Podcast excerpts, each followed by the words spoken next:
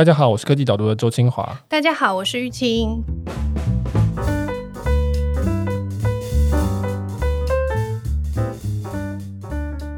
玉清，我们假设有两台旗舰手机，一个是 iPhone 旗舰，一个是三星的 Android 旗舰。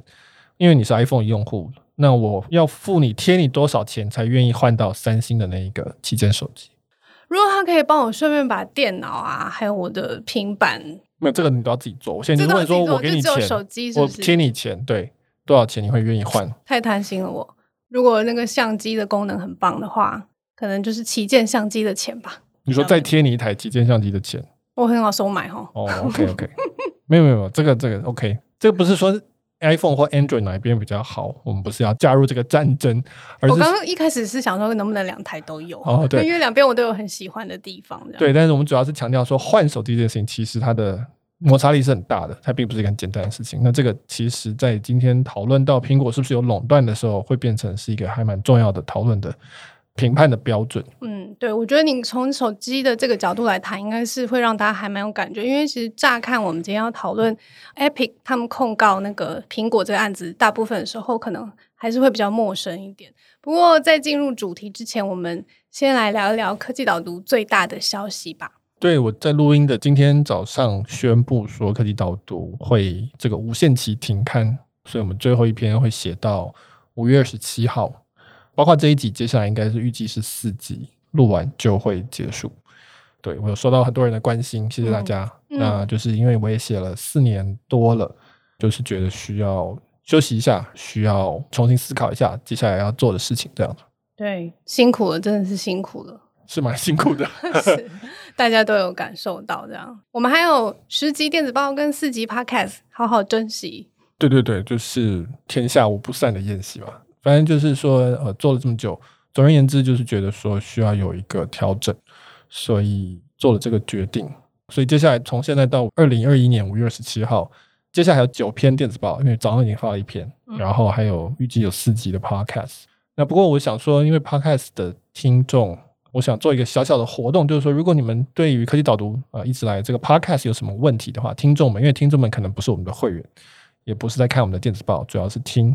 那所以，我们想做一个 Q&A 的一集，所以我们应该会再做额外的第五集，就是专门回答各位对科技导读 Podcast 的问题。所以呢，如果听众对 Podcast 节目、对我个人，或是对玉清，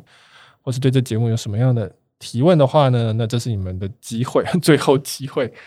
欢迎写信来告诉我们这样子。就大家有任何的问题，然后想要了解的话，都欢迎直接写信到科技导读的信箱 hi at 导读 tech，然后我们也会把这个信箱放在那个节目资讯栏里面，所以大家有兴趣的话，都可以直接来信告诉我们。对，hi 就是 h i at 导读就是 d a o d u dot tech t e c h，欢迎大家写 email 过来。那我们大概是在五月底的时候会录这一集，在六月初的时候会上架，应该会是科技导读节目的。暂时的最后一集嘛，对吧？对，应该是最后一集。对，嗯嗯，那我们就来进入今天的主题，然后这个也是还蛮有象征性的啦，因为其实大家也是都很关心，然后注意了很久的案子。对，这个案子是 Epic Games 这个游戏开发商，他们最有名的作品叫做《要塞英雄》（Fortnite）。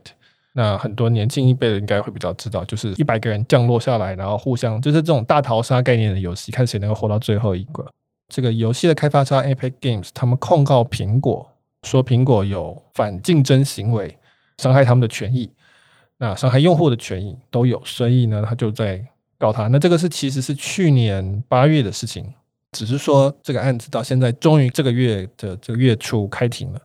然后呢，双方卡斯坚强，就是 Epic Games 的 CEO 已经上证人席，已经讲完了。然后呢，好像还没讲完，好像要讲好几天那样子。然后后面那个 Tim Cook 啊，还有什么 ADQ 啊这种大卡司，他们的资深副总跟 CEO 也都会上来，所以就变成一个很热闹的事情，大家都很关注说，说啊，这个案子到底会发生什么事情？OK，所以这些大咖们他们都要上去回答就对了。对，因为对苹果来说还蛮重要的，因为 App Store 对他们带来很多的利益。赚了很多利润，那对于 Epic Games 来说也非常重要，因为他们很希望能够回到 iPhone 上面。他们现在不在 iPhone 上面，所以变成是一个很重要的案子。那当初就是去年的时候，Epic Games 一直在抱怨一件事情，就是他们在抱怨苹果的 App Store，我们手机上面的这个 App Store 的规范太严格，因为 App Store 规定说，你这个每一个 App 如果里面有交易这个叫做数位的产品，比如说像要塞英雄里面的这个虚宝啊，或是买什么配件啊，或者关卡这些，或是买数位货币，都必须要用苹果的这个机制买，它叫 IAP。买的时候呢，苹果都要抽三十 percent。那所以这个 Epic Games 就觉得说啊，这太贵了，你抽我三十 percent。所以用户不能够自己下载 App，一定要透过 App Store 下载 App。Epic Games 他们也希望可以自己做 App Store。因为 Epic Games 他们自己其实就有一个 App Store 是专门比较跟游戏啊、音乐娱乐类相关的，他们也希望能够放到让大家可以下载。但但是苹果的 App Store 也规定也不行，他就说 App 里面不可以 App Store。岔题问一下，所以你的意思是说，Epic 他们是希望上一个 App，让你可以在这个 App 里面下载其他的 App？下载的意思是在 App 里面再用吗？还是说就真的手机会另外下载一个 App？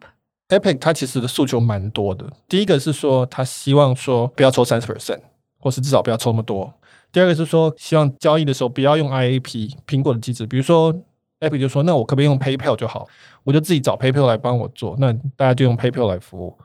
那是不是可以连到他自己的官网？因为现在在手机里面你下载一个 App，如果说你的官网有付费机制，它是基本上苹果不允许你提到它，也不允许你连到那个付费页，因为它就是希望你用它的付费机制嘛。然后他还有一个另外一个诉求，就是刚刚讲，他希望可以在 App 里面做 App Store，这个定义其实非常的模糊了。嗯，我看这段的时候觉得蛮蛮不能理解，到底是希望是什么样的？对，这其实是一个很有趣的问题，就是说苹果有有试图定义这件事情，就是说你的 App 应该是有一个明确的功能，不应该是包含很多不同的功能的组合，然后用户可以去选择说我要哪一个，然后付钱是给这个功能而不是那个功能，这样子。就是说他不需要你的 App 里面有 App Store，因为他希望 App Store 就是他管嘛，不是说里面你管。那可是 Epic 它的自己那个叫 Epic Game Store，其实就是这样子的一个功能。那所以他就没有办法做这件事情。所以其实 Epic 就是有各方面的不满。总而言之，他在去年我记得八月的时候，他有一天就发动，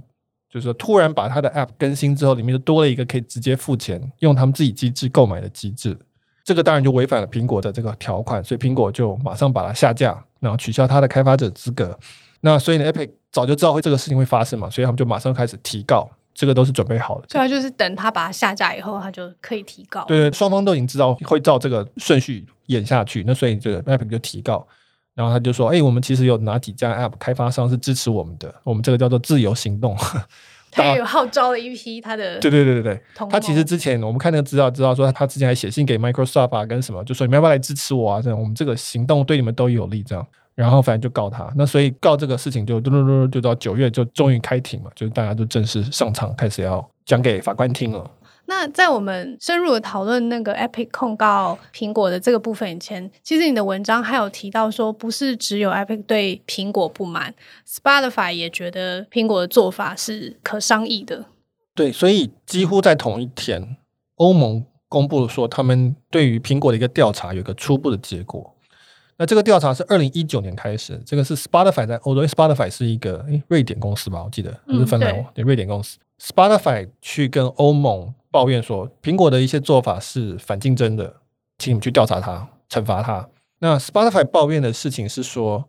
第一个，苹果抽三十 percent 嘛，那可是苹果自己的 Apple Music 不用付的三十 percent，就是他付了没有意义，他就同一家公司嘛，我左手付给右手，等于是没有付，所以他就说，第一个这是不公平竞争，第二个是说。比如说，我今天在 App Store 上面订阅 Spotify 的话，其实是苹果，他知道是谁订，他知道是哪个信用卡资料，然后这双方是无法直接沟通的。Spotify 不知道到底是谁订，他没有办法去服务那些人，他就说这造成我的客服的困扰，然后我也不能做行销，这同样是不公平竞争。那以及就是说，这种做法都会造成 Spotify 必须要抬高它的价格来抵消那个三十 percent 嘛，那这对消费者不利。那欧盟就说好，那我去研究一下，那他就去调查。那调查了，从二零一九年到现在，他就是不知道为什么，正好是几乎是同一天，他就说我们发布一个叫做初步认定是成立的，你的苹果这些做法是反竞争的。嗯，这有点类似我们台湾的检察官起诉的概念，就说好，我现在决定你是需要被起诉的，但你还是可以去抗辩，嗯，哦，你可以提出你的意见出来。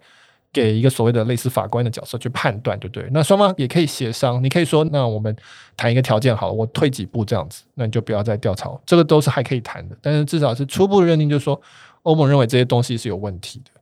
那所以 App Store 变忽然它的这个地位看起来比较岌岌可危一点，不是那么的稳固了。嗯，可能 Spotify 的例子算是比较清楚一点的，就是说第一个是抽成过高，然后所以它必须要抬高价格，因为我觉得。可能大家偶尔也会有这样子的经验，就是像我自己买那个电子书的话，我是没有办法在我的那个电子书的 App 里面买的。我已经很习惯了，我就是打开手机，然后打开浏览器，然后找到那本我要的书，付完钱以后再回到我的 App 看。虽然也都可以是几秒的时间，因为结账什么的是可以很简单的。可是你每次这样做的时候，你就觉得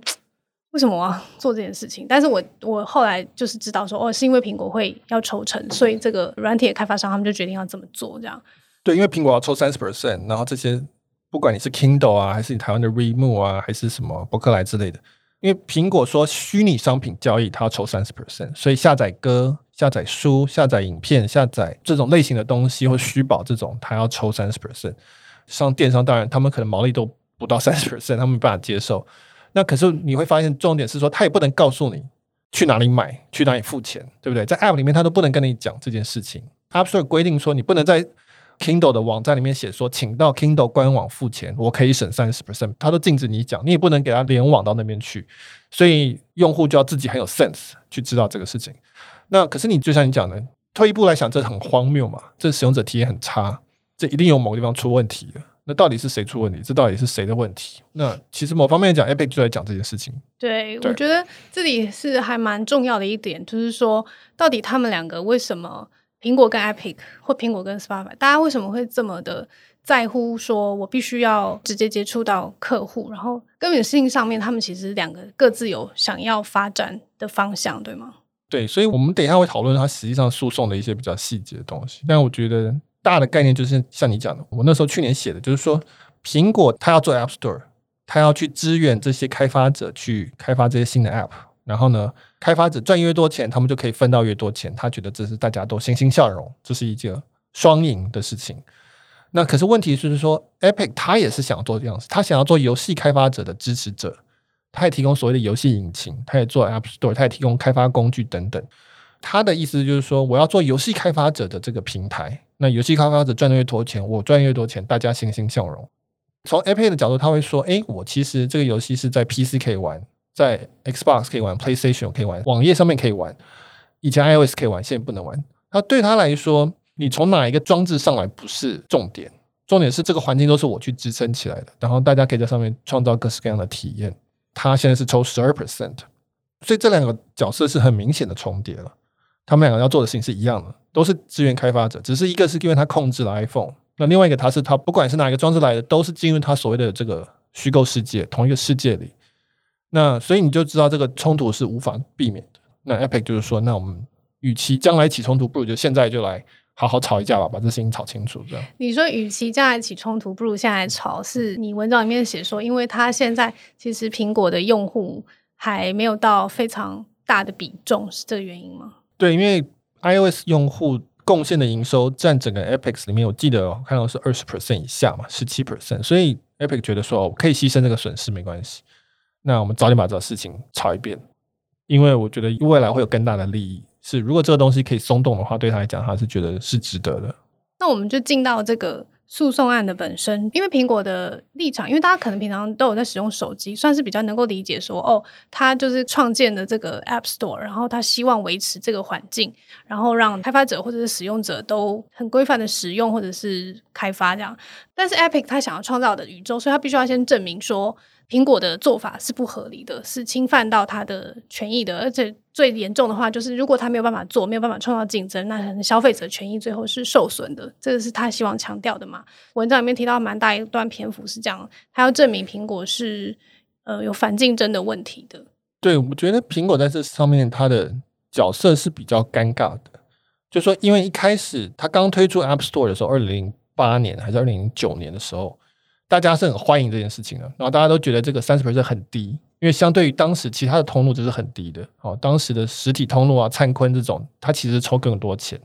他现在给你一个新的软体通路，然后只要三十 percent，而且他帮你做客服，他帮你处理信用卡，他帮你做软体更新那些都，他就说我都帮你做。大家觉得那是一个很好的 deal。然后呢，对用户来说，的确他们觉得方便安全，因为在那之前大家就是 Windows 嘛，光碟片放进去。Exe 档打开来，拜托它能够成功，然后将来更新的时候也不知道会不会更新成功哈，就很多很多问题大家都知道。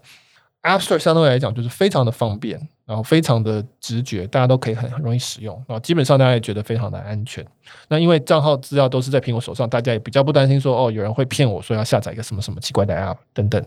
它提供的这个价值，我觉得大家是同意的。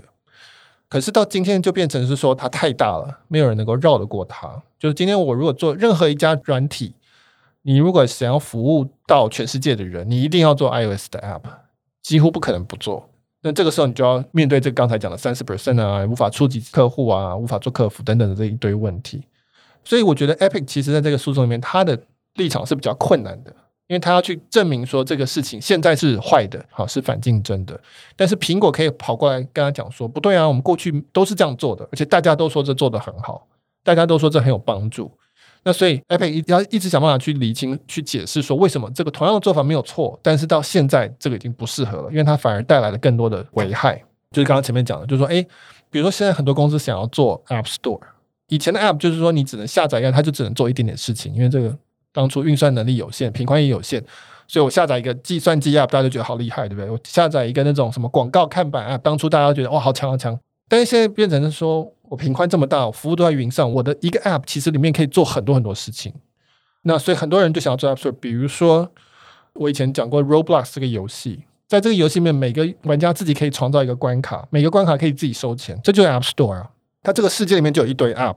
但是目前苹果是让它上去的，但所有人都会说，那你为什么让它上去？这不合理啊！这明明就是一个 App Store。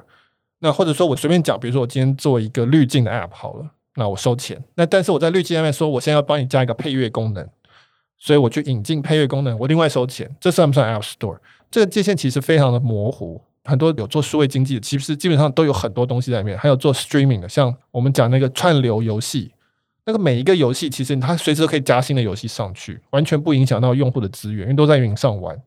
那现在这些也都被挡住了，都被苹果挡住，说不行，这个是 App Store。那可是这个世界是往那个方向走的，那所以我觉得 Epic 比较好的讲法就会说，你现在这些做法是砍断掉一些可能的潜在的发展的可能性，一些创新。因为这样我们没办法做出来，那这个是你的伤害，但这个不是一个很好解释的事情，所以它这方面它比较困难。所以在诉讼上面，它基本上 Epic 必须要证明三件事情：他要证明苹果有垄断，苹果有滥用垄断的地位，做一些坏事，以及第三点就是说，他提出来苹果应该要怎么改进。所以 Epic 现在接下来这三个礼拜，他就是要想办法去证明这三点。那苹果就要去反击说，没有没有没有，这些都没有这样子。我觉得 Epic 要证明苹果是有垄断的嫌疑的，然后苹果要证明说它。没有，这两个在定义上面，在看的时候我就觉得很有趣。就是说我们以前平常看市场或者是什么的，因为重点是市场的大小，你待会应该会好好的解释。那我们平常在看东西的时候，不会想说哦，原来可以有这么多不同的角度可以去观察，就会觉得说，哎，对啊，这个东西就是这样，那个东西就是那样。但是没想到，就是从他们两边，就是你刚刚讲这个根本性的上面的不同，所以他们在证明的时候，其实是还蛮有趣的。对，所以 Epic 它的第一个任务就是要证明苹果有垄断。为什么？因为假设我今天是一个真奶店好了，你买我的奶茶一定要配珍珠好了，我规定这样子好了。但是这个珍奶市场很竞争嘛，所以这个没有关系，谁都可以，你要怎么规定就怎么规定，因为反正别人可以做别的东西，所以没有政府不会来管这件事情，他不会说啊你这样很莫名其妙，他不会说你这是反竞争。但是如果今天我垄断全台湾的珍奶店，那我就规定说你买我的奶茶一定要加珍珠，那这个时候政府就来说，哎，你这可能是反竞争，你是不是故意用这个来抬高价格？因为大家绕不过你，所以为什么？这个 Epic 的诉讼，它第一段一定要先证明说苹果有垄断，证明它有垄断的话，我们才能讨论说它的一些做法是不是反竞争的。否则的话，它爱怎么做就怎么做，没关系，因为大家可以选别的。那我们要怎么证明它有垄断？就是首先要定义这个市场到底是什么市场嘛，对不对？那这个就是反垄断的最重要的一个在争执的东西。所有的反垄断诉讼都在吵这件事情。苹果就会永远都是说，哎，我们只有全球市占三十 percent，美国稍微高一点了，美国有可能快五十，所以这其实在美国是很不利。但在全球，他就说我只有三十 percent，哪里来的垄断？在这个案子里面，他不是这样定义。苹果是说，所有的游戏下载的通路都叫做同一个市场，所以 App Store 可以下载游戏，Google Play 可以下载游戏，PC 也可以下载游戏，PlayStation、Xbox 都可以。他说这全部都是一个同一个市场。那所以在这所有游戏下载市场面，App Store 只占很小一块，什么没有垄断？这是他的论点。那 Epic 的论点就稍微复杂一点，他把它切得很小。他就说呢，所有的手机作业系统算一个市场，这个叫做前市场，就是 For Market。那所以呢，在这个市场里面有 iOS 跟 Android 这两家。然后呢，怎么样传递 App 这件事情，怎么样下载 App 这个事情，这又算是一个市场，叫做后市场 （Aftermarket）。那还有一个市场就是 IAP，就是刚刚讲的付费机制，他把这拆开来。所以呢，他就说这三个市场里面呢，苹果在第一个市场前市场它是寡占的其中一位，比较小的那一位，但是在后市场跟 IAP 市场，它都是百分之百垄断，因为苹果的 App 下载跟苹果的 IAP 只有它一家嘛，它就是百分之百垄断，所以。这个都是策略啊，就是你把切越小，它就越像一个垄断。那所以为什么我刚刚一开始会问你说，你拿多少钱才愿意换手机系统，就是这个意思。就是说，这其实是一个诉讼里面还蛮常用到一个 test，就是说，如果说你要拿到很多钱你才愿意换的话，那这两个其实不能算同一个市场里面的东西，因为那个换的成本太高了。虽然说苹果常常会说啊，你不喜欢用苹果，你就去用 Android 啦，这个市场是公平，大家是自由流动的。但是事实，这个卢玉清的 test 证明说。他要换，他要至少两只手机的价值，他才愿意换过去。就是因为其实换并不是那么容易的。所以意思是说，在苹果的立场是说，哎，游戏下载大家都可以下载，然后我的比例是这么的小，因为其实没有什么很大的优势。但是对 Epic 来说，他的意思是说，我如果要说服一个苹果用户做这件事情，我就要花很大的力气。我觉得这是不公平的，就对了。对对，所以他就说，呃，我们所以我们就先证明说，哎，苹果是有垄断的。在这个市场里面，这个是跟其他市场是并不是可以自由流动的，它垄断了。那我们接下来才可以看说，那它的一些行为是不是反竞争行为？嗯，我看你文章的写也是说，你觉得它这个部分算是讲的最好的，就是这个分类或是这个说明都是清楚的。对，我们现在其实才诉讼的第二天而已，他要打三个礼拜。那我只是先看了他们公开的简报跟他们的第一份的诉状，然后我自己觉得第一段 Epic 是有道理的，那苹果比较没道理。啊、呃，然后我后面又谈到后面的两个，我觉得谁比较有道理，但是这个都是我自己个人的扯淡，没有，我们都很相信你，我我自己的一种很很，你就是我们商业策略的导师，是是是，对，就是我的一个感觉啦。但是真的打诉讼有太多变化了，嗯、就是你也不知道 Tim Cook 突然讲出一个什么话来，然后就啊被你抓到之类，这太多可能性了。我只是从最前面这个书面资料去看，我会觉得说，哎，这个 Epic 我个人认为是比较有道理。大家可以听到写这个是有多么困难。就是他这个也是非常求证，所以也要等到够多的资料出来才能来讨论。不过我觉得刚刚你提到说，其实第二段跟第三段他们也有证明，对吧？就是说他们有说苹果如何滥用它这个垄断的地位。对，所以第二个就是说，Epic 要证明说，好，你有垄断，然后接下来我就要说，你规定大家喝奶茶一定要配珍珠这件事情是反竞争的，你害大家都要付更多钱，对消费者有害，或者说你对于珍珠厂商有害，因为他们都只能卖给你一家。你就故意压低它的价格，就是通常 Epic 它可以举证两种事情，第一个是你的手段有问题，你是反竞争手段，不看结果，就是说我光看你手段就觉得这是糟糕的。第二个是说你手段可能是正确，但最后造成了反竞争的结果，就是说哦，你可能伤害到了消费者，你可能伤害到了你的供应商，或者你伤害到同业，看效果都可以。这个评估不是一个很绝对的事情，它是一个相当就是要抽丝剥茧啊。要去权衡的，嗯，所以你很难双方就比赛谁比较有说服力，就对。对对对，我想问的比较像是说，所以他说会伤害什么利益？换个角度问，就是假设 Epic 输了以后，苹果赢的话，那我们用户会受到什么样的伤害？对，所以 Epic 它基本上第一个就是说，消费者要付更多钱，因为你抽三十 percent，但是他觉得说，如果今天是在一个竞争的市场里面的话。那你可能你的收费就不能抽三十 percent，你可能会降到十 percent、十五 percent，或者你必须提供更多的服务，以对应这个三十 percent 的抽成，这样。对，那一样，就是说你你如果要抽三十 percent，那表示你要提供更好的服务，那否则的话，人们会去选择十 percent、五 percent 的。那所以这是第一个，你可以说你伤害到了消费者。第二个就是说你伤害到了供应商，就是 App 的开发者，造成很多开发者没有办法开发出一些 App 来。就我刚刚讲的，像那个线上的游戏串流，它就上不去你的架。那你这就扼杀了原本可能可以出现的东西，那所以这个是伤害到了开发者。那你可以说他伤害到同业，就是说伤害谁，这是可以各式各样举证方式去证明说他的这个做法现在造成了什么样的后果。我觉得这听起来是因为平常作为手机的用户在下载的人可能比较少去思考的。虽然一开始我有说哦，我要换到浏览器上去付钱，我觉得有点麻烦。但是我那时候是觉得有点麻烦，我也没有像现在这样觉得是愤怒或者生气，觉得说诶，我的权益其实是被伤害到的。但我觉得这个对啦，就像你讲的一样，就还可以再看它后面是怎么证明这件事情的。但是作为一个用户的话，会觉得说，诶，如果想象力没有的话，或者可能性减少的话，的确是会让一般人会觉得有点担心的。那但是刚好苹果它相反，它就是说，就是因为我这么的安全，这么的这个封闭，我把所有事情都把关好了，所以我没有伤害消费者的权益，然后我让大家都在一个很放心、安心的状态下面使用，其实对消费者、对开发者也都很好。对，所以这个诉讼原告可以讲出来说，各种你现在的做法造成的伤害，或者它本身是坏的。那被告他的其中一个策略是可以说，但是这些也带来一些好处，那这个好处是超过这个坏处的，这是一种可以呃允许的一种策略。那所以苹果在这方面知道就非常的多，他就是说我们东西非常安全啊、方便啊、使用者体验好啊，可以这个生态圈的这个装置之间互动好啊，然后创造很大的产值啊，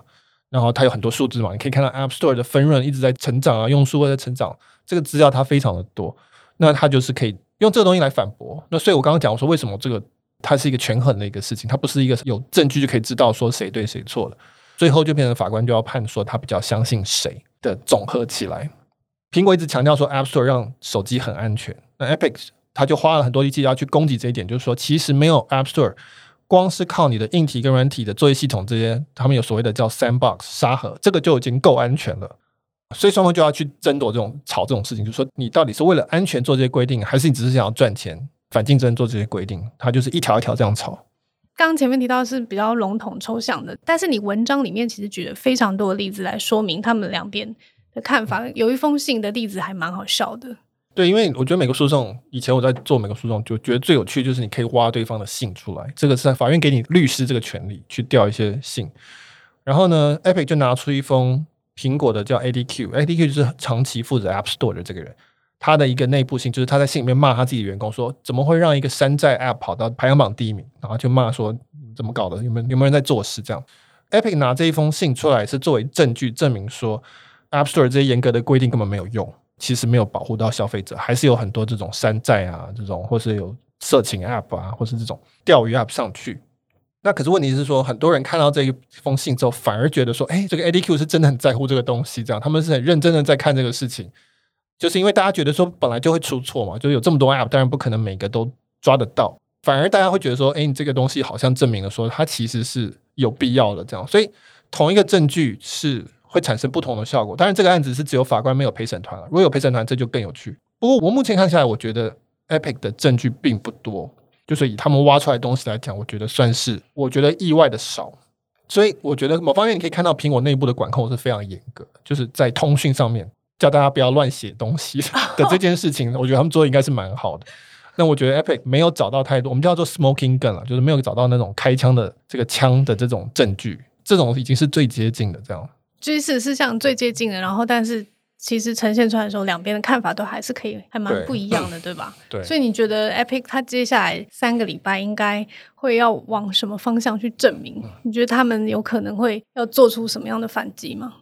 这好问题，我觉得他可能必须要缩减一些他的这个打击的范围。我在文章里面有提到啊，就是说他们现在要求很多，他们就觉得苹果各方面都做的是不好，他们希望苹果开放很多东西，开放 App Store 让。用户可以自己下载 App，让开发者可以自己选择支付机制。苹果要把这种用户资料，就是信用卡资料什么交出来，等等等等。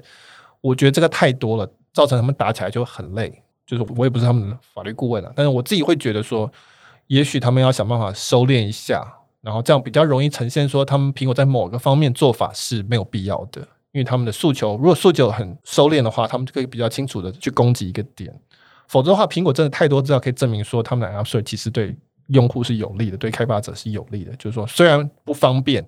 但是我觉得可以蛮轻松的证明说，不方便的代价是有的。那这个时候，Epic 就会打的就会很辛苦。对，因为我在看 Epic 的诉求的时候，因为也会有看到一些其他的报道什么，有时候我就是真的是蛮混乱的。因为比如说，你文章里面有写啊，就是那个律师有问 Epic 的 CEO 说，那如果我们就是降价低一点。OK 吗？然后他就说好啊，可以，我愿意。那时候看到这一段的时候，我就想说，所以他到底希望达成什么样子的状态？就是这样子评断的时候，我也看不太出所以然来。好像都要，但是如果在哪个地方妥协，也可以谈一谈这样。这一件事情我倒是没有写在文章里，但是是是有是有这个报道。对，就是说，因为其实，在 Epic 控告苹果之前，Epic 其实有找苹果谈过，就是说你可不可以跟我另外签一个 deal，就是说跟其他开发者不一样，给我一些例外，比如说降低抽成之类之类。然后苹果就说 no。所以在后来这个 CEO 在作证的时候，应该是苹果律师问他，就是说，如果今天苹果给你 offer 你一个 deal，是跟其他开发者都不一样，只有你有的，但是是比如说降到十二 percent 的抽成，你愿不愿意接受？你会不会愿意接受？他就说会。我还蛮欣赏这个答案啦，这很诚实啊，就是他就是要谈一个好的 deal，我非常的欣赏这个答案。但是问题是，对于法官或陪审团来讲，他就会觉得说，那你就不是为了公平竞争这个开发者的这利益，你就是在问自己在答这个事情嘛，哈，这也没有不对啦，就是说本身并不是法律上这不是好或坏的事情，嗯，但但是就会觉得说，就是这个公司的诉讼策略并不是有一个很稳固的核心，有一种走一步算一步的感觉。那我自己觉得。至少看他的书面资料，我也有这种感觉，就是相对的比较，就像你讲的混乱。嗯，那苹果的相对来讲就非常的连贯，然后非常的一致，非常的清楚他们的诉求，这样子。嗯嗯。不过还有三个礼拜，对不对？就接下来三个礼拜，他们还会各自再提出不同那个论点跟回答，这样大家可以关心一下。那你刚刚讲到说，Epic 它现在要求的太多了，就是说每一个地方都要。我觉得刚好就是可以对应到刚刚我们开头讲那个 Spotify 的例子，因为 Spotify 它。跑去跟欧盟说，他认为苹果的做法是不合理的时候，这个部分我就稍微比较看得懂一点。因为第一个就是抽成太高了，第二个就是说没有办法接触到用户。虽然我们如果是 Spotify 用户都应该有一个账号，但是他认为这样子对于接触用户还是不方便的，对。就比如说退费啊，他不能直接退，他通过苹果来退，因为你实际上是通过苹果来订的。对，所以 Spotify 它最有利的地方就是说，苹果的 Apple Music 直接跟它是竞争对手。那它就很有立场了，而且 Apple Music 大家会觉得说，你苹果干嘛做 Apple Music？这本身是一个加上去的东西，你不是你的作业系统核心，你也不是 App Store 的核心，然后跟客户抢生意，跟客户抢生意，那自然，然后你又有这么多自己的硬体软体，这个大家很快就能理解说，Spotify 为什么会觉得不公平。所以我觉得这个切入点是很好的。那我也觉得欧盟这案子应该会走得很快，因为欧盟是政府嘛，他不需要等你这边诉讼上诉什么，他就可以直接做判断。所以这个案子其实我觉得。对于 App Store 的改革会是更大的推力，而且这个有可能，也许我不知道，一年之内可能就会有有有一个很明确的，可能苹果就要 offer 一个东西出来，他可能要说，因为我降价或是干嘛，或是说好，那我以后我让所有的 App 至少可以在 App 内提醒大家去官网付费，或者说连接到自己的官网付费，但是我其他部分我要保持这样，他可以跟欧盟去谈这件事情，那我觉得这个反而是会走比较快的。那但是 Epic 跟苹果这个诉讼会比较有趣，会比较多火花跟资料跑出来。那但是实际上真的会有个很快的一个影响的，应该是欧盟这个案子。嗯嗯嗯，好，那我们今天的讨论就到这边。然后这篇是嗯、呃、科技导读上面的公开文章，所以如果对刚刚讨论的部分有兴趣，或者是某些细节想要了解更多的话，可以到科技导读的网站上面就可以看到这一篇 Epic Games 与欧盟禁闭 App Store 开放的时刻到了。然后再提醒大家，就是如果大家对于科技导读 Podcast 有什么样的疑问，希望我们可以在节目里回答的话呢，欢迎写信。这也是我自己第一次做这个活动，所以我也不知道会发生什么事情，我也不知道我怎么挑选。但是反正你如果有想要呃提问的话，欢迎写信到 hi at 导读 dot tech h i at 导读 d a o d u 点 tech t e c h。然后棒，居然记得。好，请大家欢迎大家写信。我先我先抛砖引玉问一个问题好了。哦这个科技导读停刊以后，那科技导读 Podcast 还会继续吗？我想大家应该还蛮好奇的。呃，就是说，应该说不要预期会继续，但是有可能会继续。但是至少我应该会停一段时间。我有兴趣，但是我现在真的不敢讲，所以大家先不要预设它会继续。先让 Michael 好好休息一下。是。好，那我们今天讨论就到这边，那下礼拜见，拜拜。拜拜。